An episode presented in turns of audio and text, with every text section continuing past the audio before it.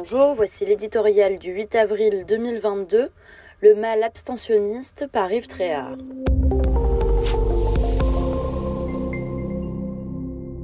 Toutes les études l'annoncent, l'abstention pourrait être, comme jamais auparavant, le premier parti de France ce dimanche. Si tel était le cas, de quoi serait-elle le signe, de quoi serait-elle le nom? Les plus pessimistes y verront, bien sûr, le symptôme d'une démocratie fatiguée.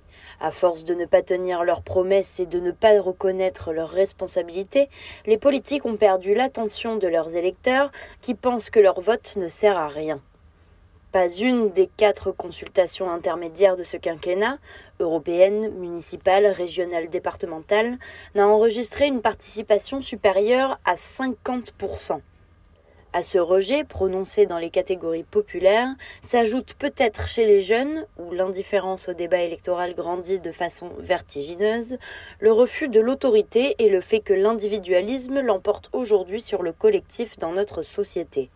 Génération abstention le mal abstentionniste peut cependant être analysé sous un jour moins sombre et être observé comme un phénomène heureusement temporaire réversible.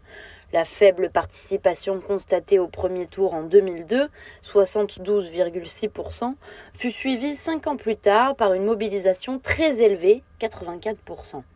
Celle-ci ponctuait un débat qui fut passionné et passionnant, en l'absence du président sortant, entre Nicolas Sarkozy, Ségolène Royal et François Bayrou caractéristique que l'on ne retrouve vraiment pas cette année, au terme d'une campagne perturbée par la crise sanitaire, puis par la guerre en Ukraine, plutôt terne sur le front des idées et dont il a été longtemps dit que l'issue était écrite à l'avance, il n'y a rien d'étonnant à ce que les sondages révèlent une démobilisation certaine de la population.